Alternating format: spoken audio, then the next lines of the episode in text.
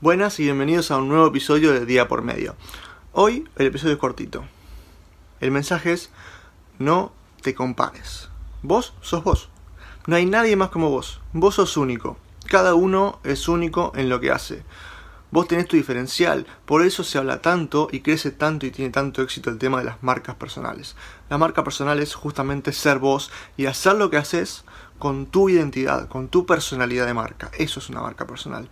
Y la marca personal no la haces intencionalmente o no, o sea, obviamente que podés fomentarla intencionalmente, pero la marca personal es justamente esa marca, esa huella que vos dejás a donde vas. Y eso lo haces en tu familia, eh, con tus amigos, eh, en tu casa, en tu trabajo, en todo. Tu marca personal es esa marca que vos vas dejando a cada lugar a donde vas y la gente te identifica por eso. Dice, ah, esta persona es el que tal cosa.